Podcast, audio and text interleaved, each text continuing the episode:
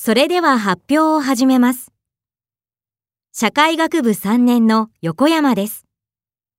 どうぞよろしくお願いします。皆さん、お手元に資料はありますか？私の発表のテーマは、大学生の就職活動です。今回は、大学4年生300人にアンケートを行いました。詳しくは資料の2ページをご覧ください。アンケートでは、まず、いつ就職活動の準備を始めたかを尋ねました。その結果が、こちらの図1のグラフです。3年生の夏という答えが最も多く、27%でした。次に多かったのは、3年生の春で24%。